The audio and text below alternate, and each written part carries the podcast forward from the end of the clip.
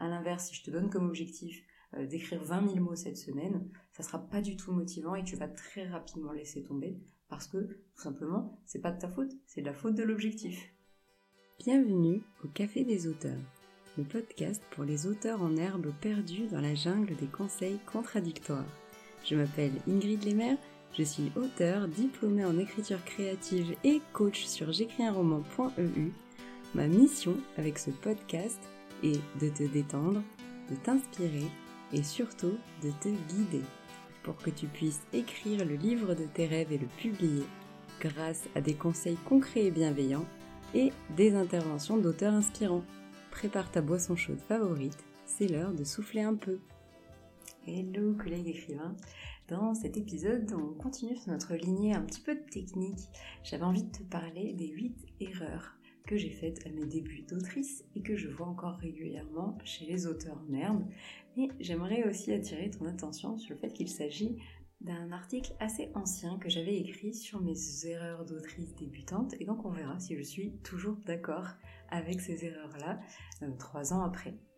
Alors on commence tout de suite avec la première erreur qui est personnages coupe de cheveux plus couleur d'yeux. Alors effectivement, le jour où j'ai écrit cet article, je pense que j'en avais vu un petit peu trop sur eh bien, euh, ces erreurs un petit peu d'auteur débutant où eh bien, les personnages sont un peu des Playmobil, tu vois, on va dire qu'ils ont les cheveux bruns, les yeux bleus et hop, c'est bon. Tout le reste de la description, on l'a pas trop. Et évidemment, tu t'en doutes, un personnage c'est bien plus que ça. Euh, ça va être certes peut-être une couleur de cheveux et une couleur d'yeux pour qu'on se situe un petit peu, comme on a pu euh, le faire à nos débuts d'auteur, mais ça va surtout être plein d'autres choses qui vont eh bien, en faire un personnage en 3D, son attitude, sa façon de parler, sa démarche, etc., qui vont le rendre un peu vivant. Et eh bien donner cette précision, donner plus de corps à ton récit, et immergera mieux le lecteur qui se créera une image euh, ben, plus précise justement de son personnage, mais aussi qui pourra davantage s'y identifier. Dans tous les cas, j'aime bien dire que les détails rendent vivants euh, les personnages, mais également les lieux et les objets. Donc, n'oublie pas euh, cet aspect du détail. La coupe de cheveux, la couleur d'yeux, c'est bien, mais ça fait pas tout. Erreur numéro 2. Les dialogues avec dix verbes de paroles différents. Alors effectivement sur cette erreur je vais peut-être aller assez vite puisque dans l'épisode précédent sur les dialogues je t'ai longuement parlé euh, des incises dans les dialogues.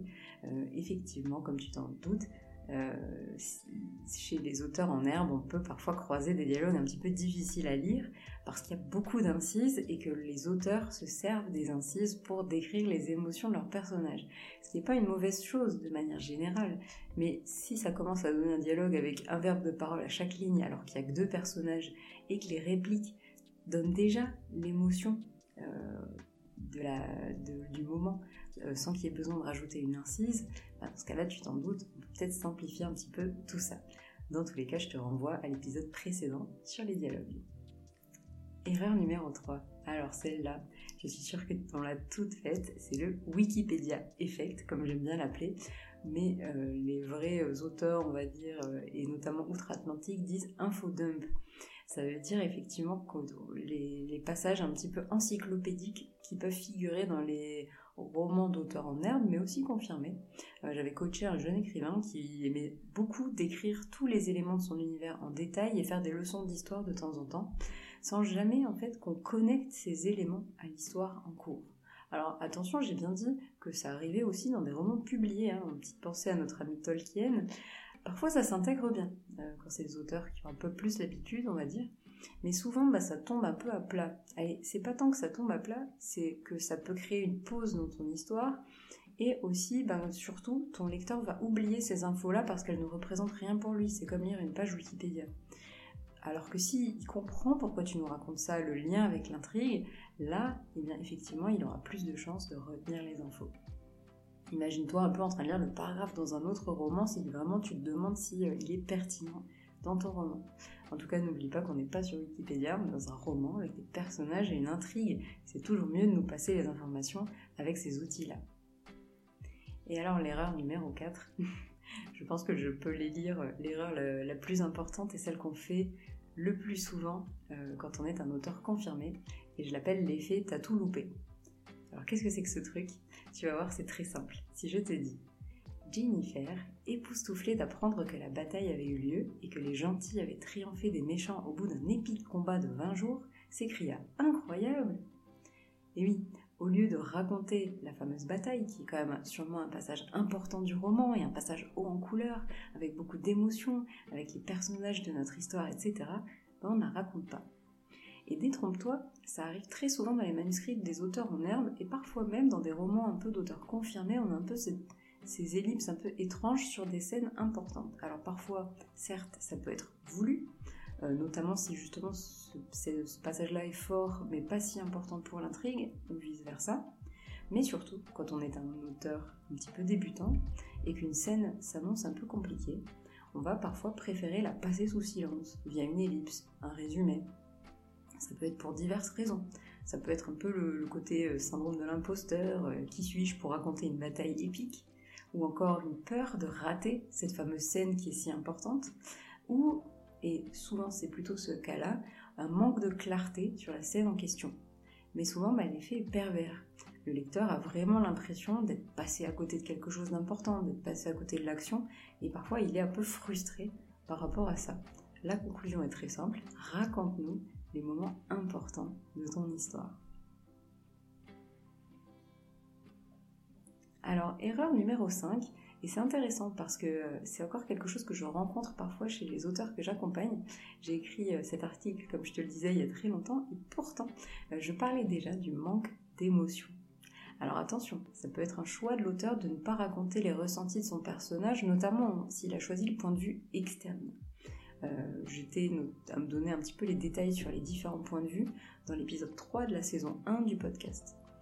Néanmoins, bah, pour les autres points de vue, on va euh, passer par la tête d'autres personnages, on va accéder à leurs pensées et à leurs ressentis.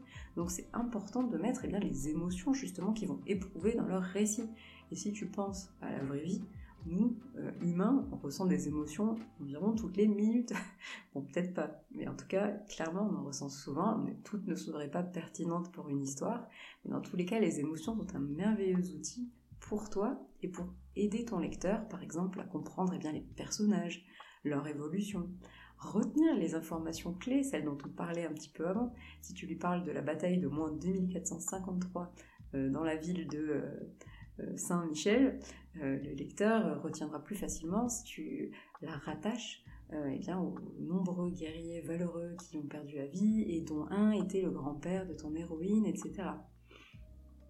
Et surtout, l'émotion te permet de réaliser les différents conflits, les différents enjeux de ton intrigue et son impact un petit peu bah, sur les personnages, sur les autres intrigues. Si tu vois un personnage qui est bouleversé suite à un événement qui va faire une certaine action euh, due à ses émotions, tu réaliseras aussitôt bah, l'impact de l'événement. Euh, tu, tu, connecteras peut-être à sa personnalité aussi, bien plus qu'en lisant des choses générales sur l'événement ou sur ce personnage. Alors on va passer maintenant à des erreurs un petit peu moins techniques, mais tout aussi importantes si ce n'est plus. Et la première, c'est très drôle parce que ce que je te disais euh, dans cet article, c'était d'éviter de se mettre des objectifs trop ambitieux.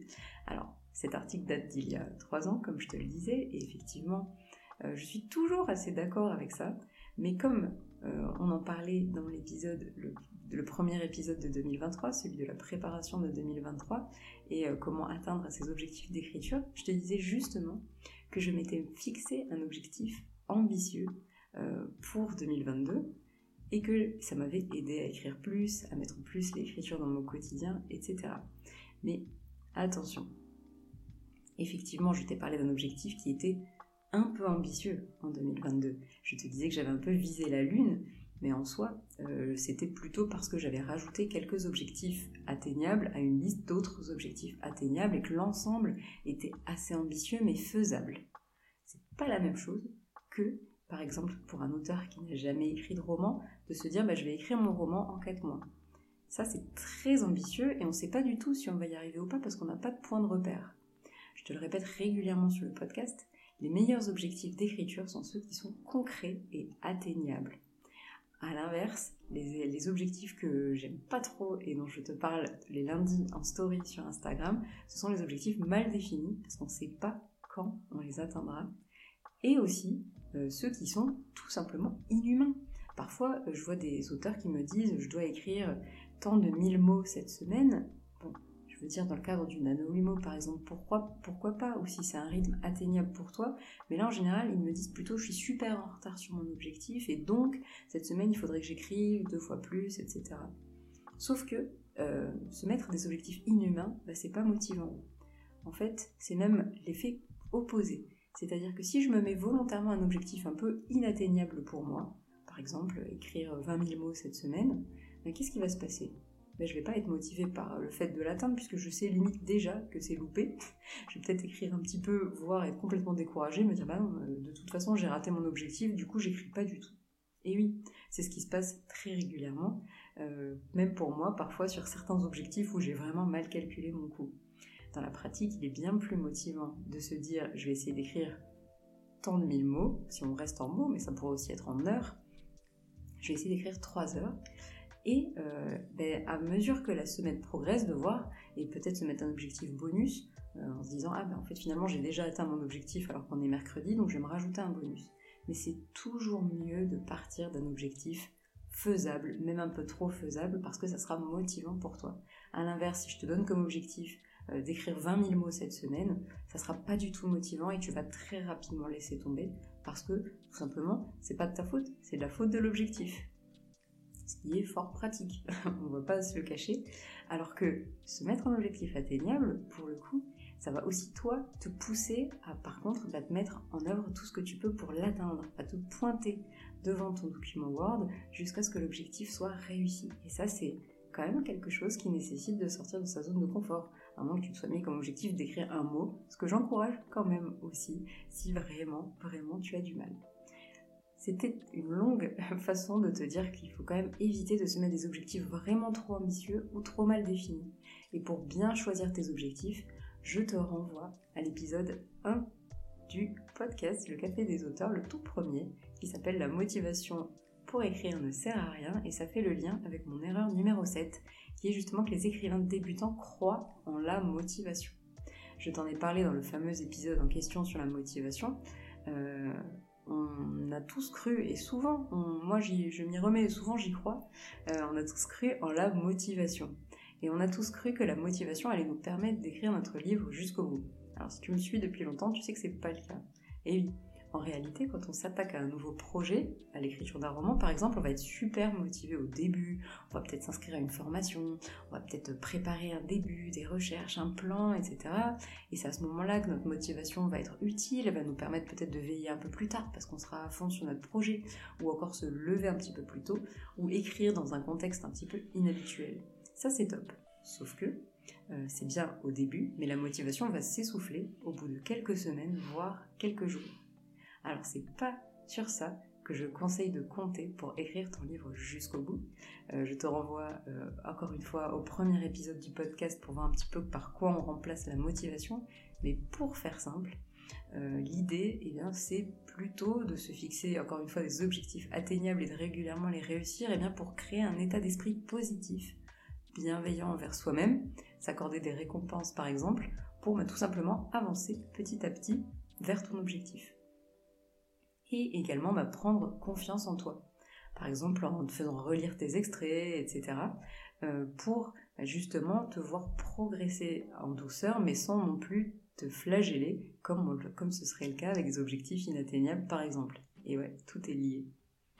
Et enfin, la dernière erreur, et alors celle-ci, euh, on en parle très très régulièrement, et comme tu vas le voir, c'est peut-être pas tant une erreur que ça, je dirais, c'est plutôt quelque chose de normal. C'est-à-dire que ma dernière erreur, en tout cas celle que j'avais écrite euh, il y a trois ans, c'était adopter une méthode de préparation qui ne nous convient pas. Aujourd'hui, je serais beaucoup plus nuancée là-dessus. Je, savais déjà à l'époque que euh, la préparation dépendait des projets, des auteurs, de la période de notre vie. Parce que oui, si tu as préparé ton dernier roman en suivant une certaine façon de faire, oh, tu n'as aucune garantie que pour le prochain ce soit la même chose. Parce que tu seras une autre personne à ce moment-là. Tu auras aussi l'expérience de ton projet précédent. Euh, et il y a encore tout un tas de facteurs, peut-être autour de toi, dans l'environnement, euh, tout comme toi, dans ta confiance en toi, qui feront que tu n'auras peut-être pas besoin de préparer à ce point euh, ton prochain projet ou au contraire qu'il faudra le préparer plus. Et évidemment, C'est normal en tout cas de se tromper un petit peu de méthode de préparation quand on débute.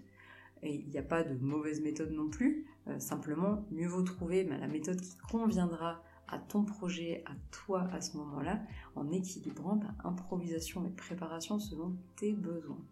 Mais je dirais plus euh, maintenant, euh, en 2023, on va dire qu'il s'agit d'une erreur d'adopter une méthode qui ne convient pas. Je dirais plutôt que c'est quelque chose de normal parce qu'on va à chaque fois ajuster au début de chaque projet d'écriture eh la méthode qu'on utilise et, voir de quoi on a besoin pour ce projet-là euh, est-ce qu'on se sent bien avec notre préparation habituelle ou pas?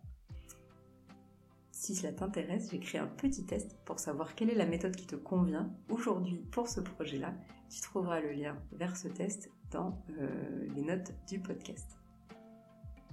J'en ai terminé avec ces 8 erreurs, j'aurais pu continuer assez longtemps, mais j'aimerais surtout savoir euh, si eh bien, elles t'ont aidé peut-être à voir plus clair sur des choses à améliorer dans ton projet ou tout simplement si elles t'ont aussi soulagé parce que ce sont des erreurs que tu as peut-être faites par le passé et que tu ne fais plus aujourd'hui. Et je serais aussi très intéressée de savoir si une erreur que je n'ai pas citée que tu as faite à tes débuts. Dans tous les cas, n'oublie pas surtout que c'est en écrivant qu'on devient écrivain et que eh ces erreurs-là, euh, parfois il est nécessaire de les faire pour avancer. C'est même souvent comme ça, c'est en se trompant qu'on apprend, c'est pas en réussissant du premier coup. Donc surtout, euh, ne prends pas trop cet épisode à cœur et euh, essaye un peu de prendre du recul par rapport à ça. Tu peux aussi en discuter avec moi sur Instagram, j'écris un roman ou par mail, tu auras mes coordonnées dans les notes du podcast. En tout cas, de mon côté, si ça peut te rassurer, je l'ai fait encore parfois de temps en temps, sur certains points, on va dire, où Parfois, je manque tout simplement de vigilance en écrivant un premier jet, souvent, et donc en relisant, je vois un peu certaines énormités à mes yeux. Donc ne t'inquiète pas, ça reste quelque chose de tout à fait normal. Je te remercie encore d'avoir écouté cet épisode jusqu'au bout et je te donne rendez-vous dans deux semaines au Café des auteurs. Merci beaucoup d'avoir écouté cet épisode jusqu'au bout. Je te propose de rejoindre la communauté J'écris un roman sur Discord. Tu trouveras le lien dans les notes du podcast pour eh bien, rencontrer des collègues écrivains, recevoir des avis sur tes extraits ou encore participer aux sessions d'écriture collective toutes les semaines. A bientôt au Café des auteurs